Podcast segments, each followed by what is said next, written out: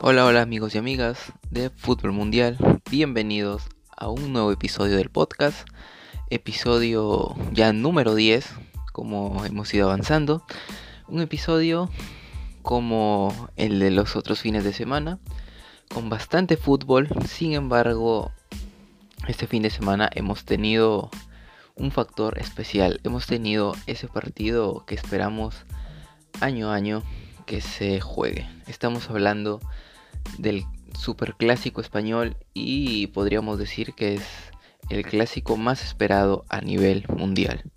Hablamos obviamente del partido entre el Real Madrid y el Barcelona, un partido que ya de por sí llama bastante la atención, pero sobre todo por el contexto en el que se dio el día de ayer. Un partido entre el segundo y el tercero de la liga y el que ganaba se ponía eh, al liderato momentáneamente, pues hizo que este partido esté en los reflectores de todo el mundo y es el que vamos a analizar a continuación y luego seguiremos con las demás ligas. Un partido en el que los primeros minutos hubo un claro dominio del Fútbol Club Barcelona quien para este partido decidió pararse con un sistema, una especie de 3-4-3 con Lenglet, eh, y Araujo como línea de 3 defensiva, Alba, Dest, De Jong y Busquets como una línea de 4 en el medio campo y arriba Pedri, Messi y Dembélé. Eh, Barcelona tuvo, digamos, un par de ocasiones claras al comienzo del partido. Sin embargo, el Madrid creo que eh, entró con la consigna de que iba a darle eh, el balón al Barcelona, iba a esperar a ser partícipe de, observar cómo, cómo, planteaba el partido del Fútbol Club Barcelona. Y pues con la consigna también de hacer el primer gol, de marcar temprano y en base a ello poder manejar el partido. Y eh, es algo que logró con ese gol de Benzema al minuto 13 tras una jugada que inicia Fede Valverde, que, por cierto tuvo un muy buen partido el día de ayer, eh, aportándole esa potencia que necesita el Madrid, que por cierto se paró con una especie de 4-1-4-1, con Lucas Vázquez y Mendy por las bandas en la defensa, Militao y Nacho, dos centrales que de hecho no son titulares, o sea, Zidane tuvo que poner sí o sí a, su tercera y cuarta opción. Eh, como centrales porque recordemos que Ramos está lesionado y Barán pues le dio el COVID y hasta que se recupere Zidane no va a poder contar con él. Luego Casemiro como una especie de enganche entre la defensa y el mediocampo. Arriba los cuatro pues mediocampistas por así decirlo, Modric y Cross por el centro, Vinicius y Valverde un poco más por las bandas y arriba el, gato Benzema que sabemos que no es un 9 como tal, no es un centro delantero, pero pues es la referencia en el área de Real Madrid. Y pues ese primer gol demuestra toda la calidad que tiene Benzema, que a mi parecer durante los últimos años pues estuvo siendo un poco el tapado del equipo, se movía muy bien en la cancha, le daba todas las asistencias a Cristiano, a Bale, pero ahora pues que es el único sobreviviente, por así decirlo, de la BBC, del tridente que tenía Real Madrid, está pues mostrando toda su calidad demostrando que no es solo un, hombre de gol, un hombre de área, sino que es alguien que puede bajar, asociarse con sus compañeros y ayudarlos a aclarar un poco más el panorama de juego. Y ese gol, pues, esa definición estupenda de Benzema demuestra toda su calidad. Y con eso el Madrid ponía el 1-0 y en base a ello, pues, empieza a manejar un poco mejor lo que es el partido. El Barça entra pues en una especie de desesperación de buscar el empate rápido. Y pues eh, a los pocos minutos vuelve a llegar el segundo de Real Madrid con un tiro libre de Tony Cross al minuto 28 el cual si no me equivoco eh, choca en Serginho Dest. Luego Jordi Alba no es capaz de, de poder desviar de poder sacar el balón y pues al contrario termina metiendo el balón. Luego de eso el Barcelona intenta recuperarse pero el Madrid eh, se le planta bien porque cuando se enfrentan dos equipos que son tan fuertes que suelen ser los equipos que cuando enfrentan a otros dominan eh, en base al juego, en base al balón, a tener la posición. Sabes que cuando te enfrentas a un rival que tiene eh, las mismas características y están ahí más o menos al nivel, pues va a haber un rato en el que él te va a dominar y va a haber otro rato en el que tú lo vas a dominar. Y el Madrid en esa disputa supo bien eh, que tenía que buscar el gol temprano, tenía que buscar una ventaja y en base a ello pues ya sabía cómo defenderse cuando el Barcelona lo ataque. Estuvo muy bien parado Fede Valverde y Vinicius Junior aportando a lo que es eh, cubrir las bandas. El Lucas Vázquez también tuvo un muy buen partido, sobre todo con la asistencia del primer gol. Eh, mandó un centro muy bueno para Benzema. Lamentablemente Lucas Vázquez se termina lesionando y no se sabe si va a estar disponible para la mitad de semana que el Madrid tiene que ir a Anfield. Pero en líneas generales el primer tiempo pues termina de esa manera. El segundo tiempo pues el Barcelona se para un poco mejor. Empieza a buscar el empate de una manera más constante. Empieza poco a poco meterlo al Madrid. Que seguía teniendo pues sus armas de contra como lo eran Fede Valverde y Vinicius Junior. Pero más o menos en la hora de juego, el minuto 60, eh, Zidane sabe que sus jugadores están desgastados físicamente, sabe de todo el desgaste que han tenido en la temporada. Sabe que prácticamente los partidos más importantes y la mayoría de hecho de partidos ha tenido que afrontarlos con un 11 que ya lo hemos mencionado muchas veces que era curto en el arco, Barán y Ramos de centrales, Mendy por la izquierda, Dani Carvajal o Lucas Vázquez por la derecha. Bueno, más Lucas Vázquez porque Carvajal ha sido una serie una serie de lesiones en toda esta temporada. Ha sido un jugador con el que no se ha podido contar. En el medio campo, pues el tridente de, de, perdón, de Casemiro, Luka Modric y Tony Cross, que han tenido que jugar casi todos los partidos y de hecho han sido el ancla que ha llevado al Madrid a sentarse bien en el campo de juego y poder ganar muchos partidos que parecían perdidos.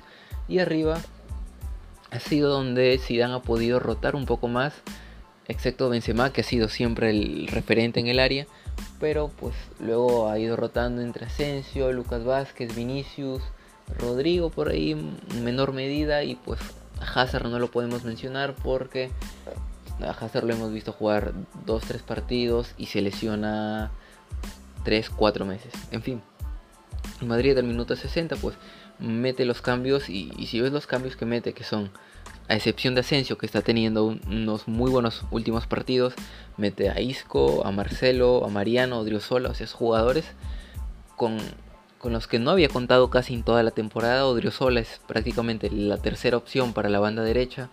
Luego Isco, que la gente está pidiendo su salida del Madrid porque hace tiempo que perdió el nivel que tenía.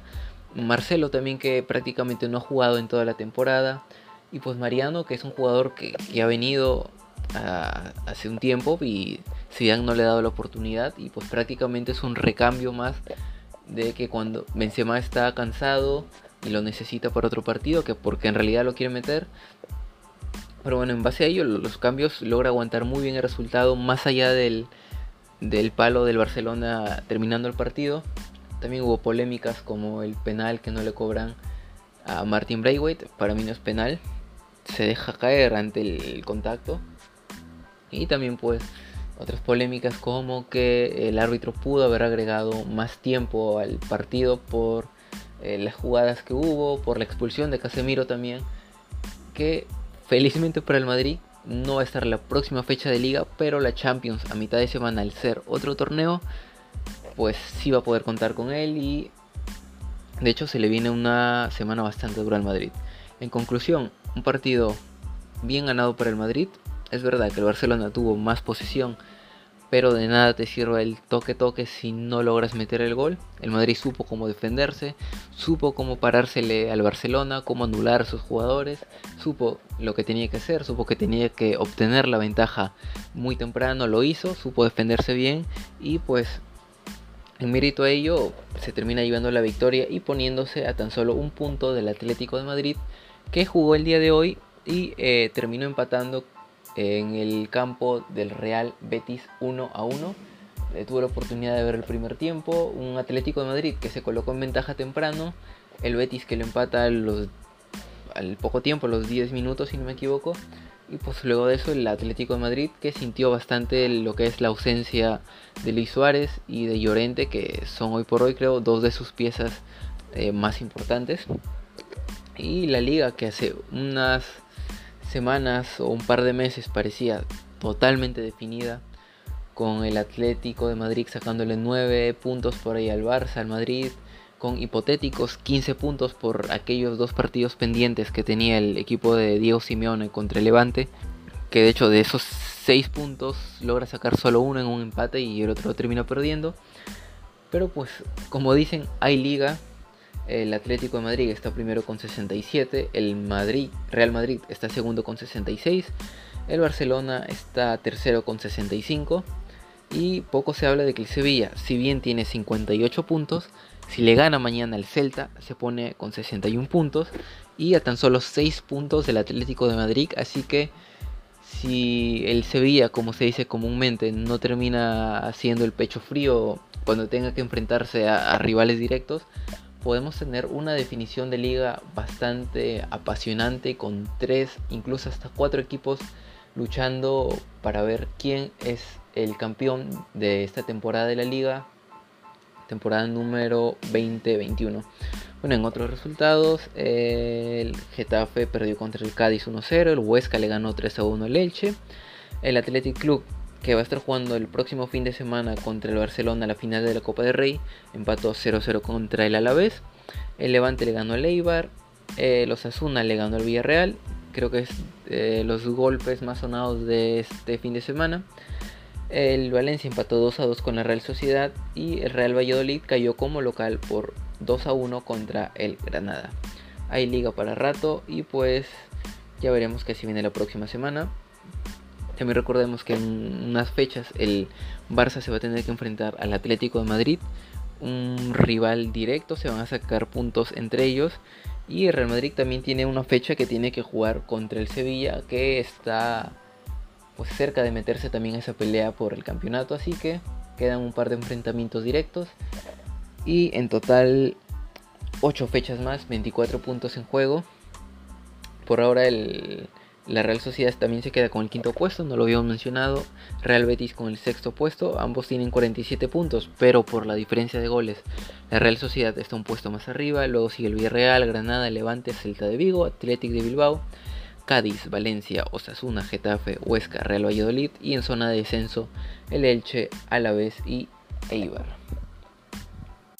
Bien, ahora pasemos a la Premier League, de la cual se han jugado 8 de los 10 partidos programados.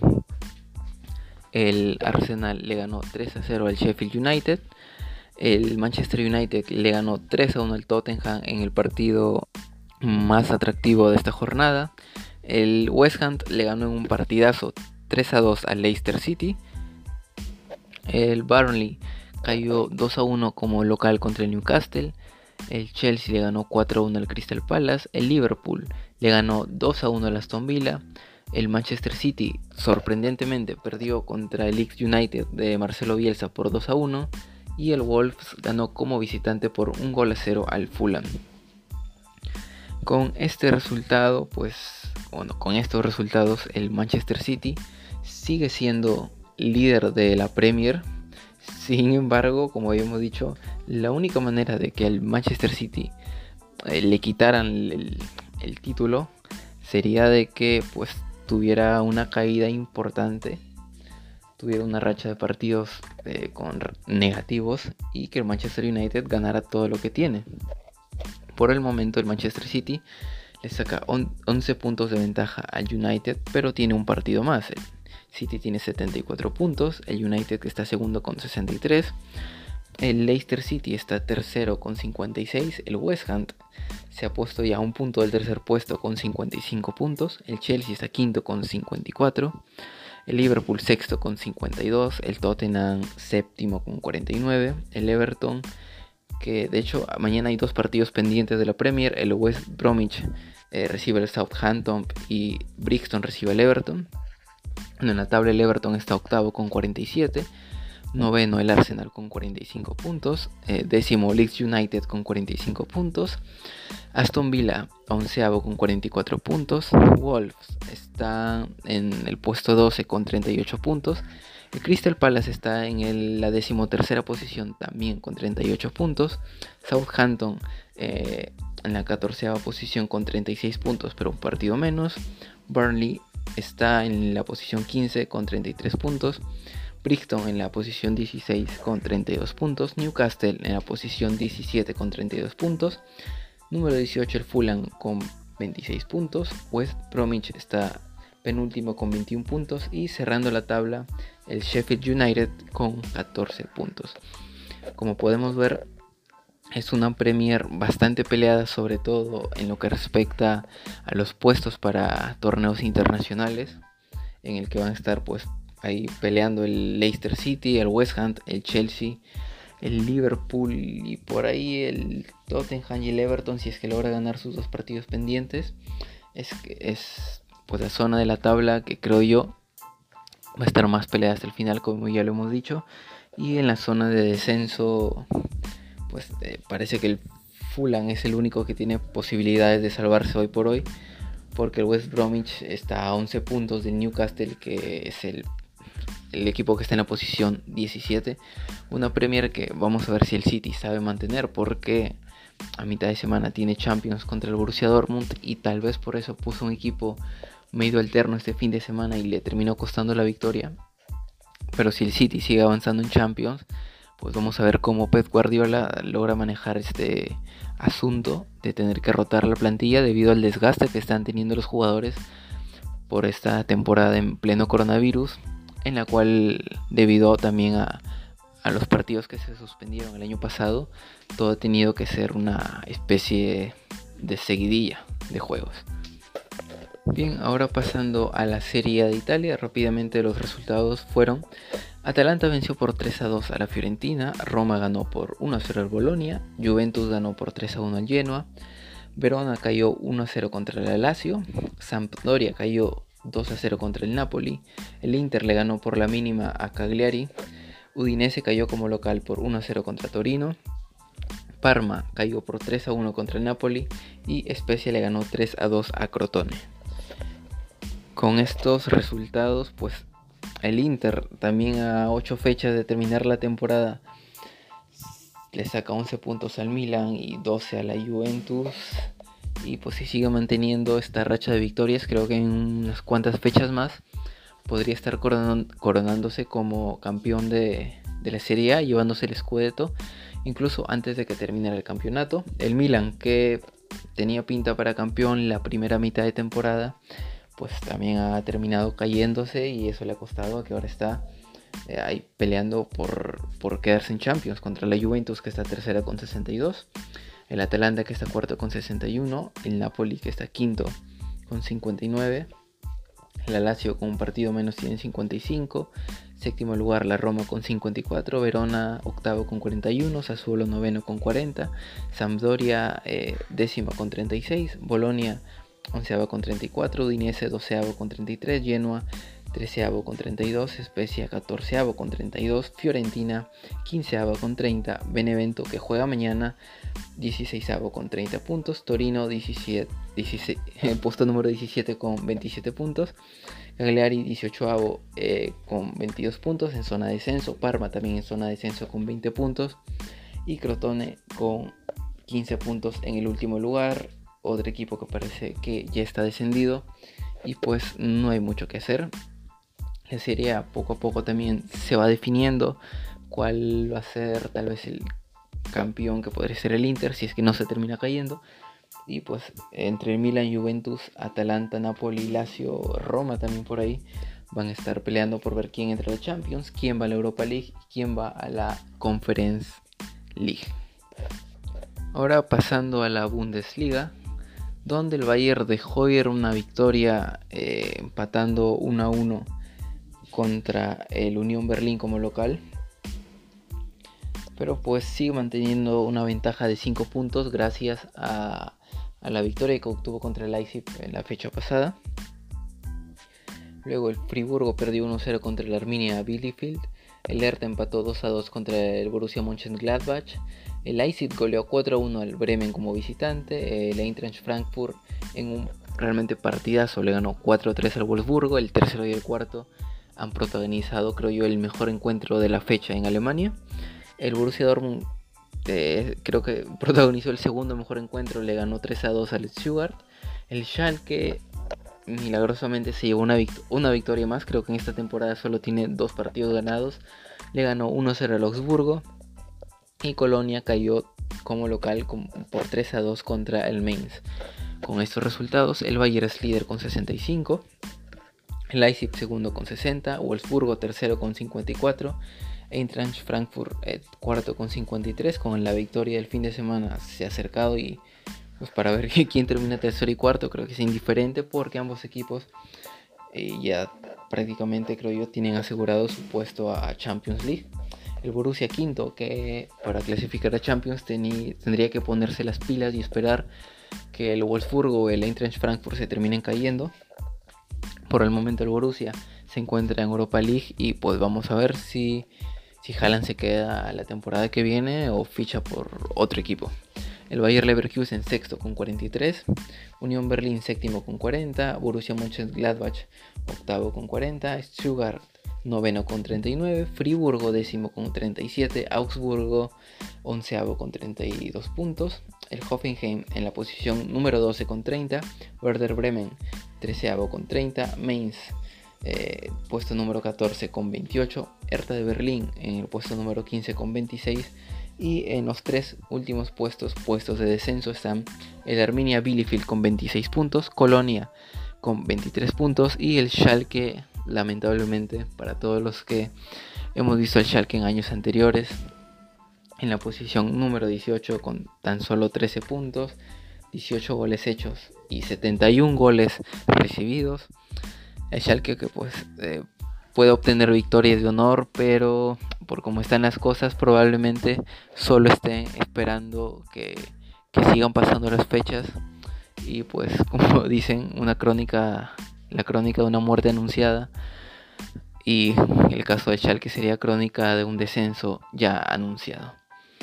Y para terminar vamos con eh, la Ligue 1, una liga que sigue estando peleada entre los cuatro de arriba el Lille que venció este fin de semana 2 a 0 al Metz, el PSG que hizo lo mismo por 4 a 1 contra el Estrasburgo, Montpellier empató 3 a 3 contra el Olympique de Marsella, el Stade Rennais eh, le ganó 1 a 0 al Nantes, Brest 1 a 1 contra Nimes, Niza 0 a 0 contra Reims, Saint-Étienne 4 a 1 contra el Girondins, Lens 4 a 1 contra Lorient, Mónaco 3 a 0 contra Dijon. Y el Olympique de Lyon le ganó 3 a 0 al Angers.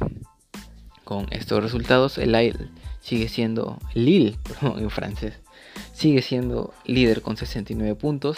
Segundo lugar PSG con 66, Mónaco tercero con 65, Olympique de Lyon cuarto con 64, Lens quinto y a partir de Lens hacia abajo creo que ya es otro campeonato. Lens quinto con 52, Marsella sexto con 49, Stade Rennais 48, Montpellier 46, Niza 43, Mex 42, Angers 41, Reims 40, Saint-Étienne 39, Estrasburgo 36, Girondins 36, Brest 36, Lorient 32, Nimes 30, Nantes 28, Dijon 15. Como podemos ver, del quinto puesto hacia abajo está muy peleado y los cuatro de arriba, pues aún no tenemos certeza de quién va a campeonar, quiénes serán eh, pues los tres que vayan a la Champions, quién será el cuarto que vaya a la Europa League. Y puede que estemos viendo una temporada en la que sorprendentemente el PSG, por la hegemonía que ha tenido en los últimos años, no campeone. Bueno amigos y amigas, este ha sido un breve resumen, un breve análisis de cómo están las ligas, de lo que han sido este fin de semana, todos los resultados del clásico, de cómo pinta esto de cara a la recta final ya que se viene. Eh, quedan menos de 10 partidos en cada, en cada liga y pues esta mitad de semana ya estaremos con los partidos de vuelta de los cuartos de final y conociendo quiénes serán los cuatro semifinalistas de la UEFA Champions League que cada vez más se acerca a Estambul, Turquía, para descubrir quiénes serán los dos equipos que luchen por el máximo trofeo europeo esta temporada. Nos vemos en el próximo episodio. Muchas gracias por escuchar. Soy Javier Salinas y me despido. Muchas gracias. Adiós.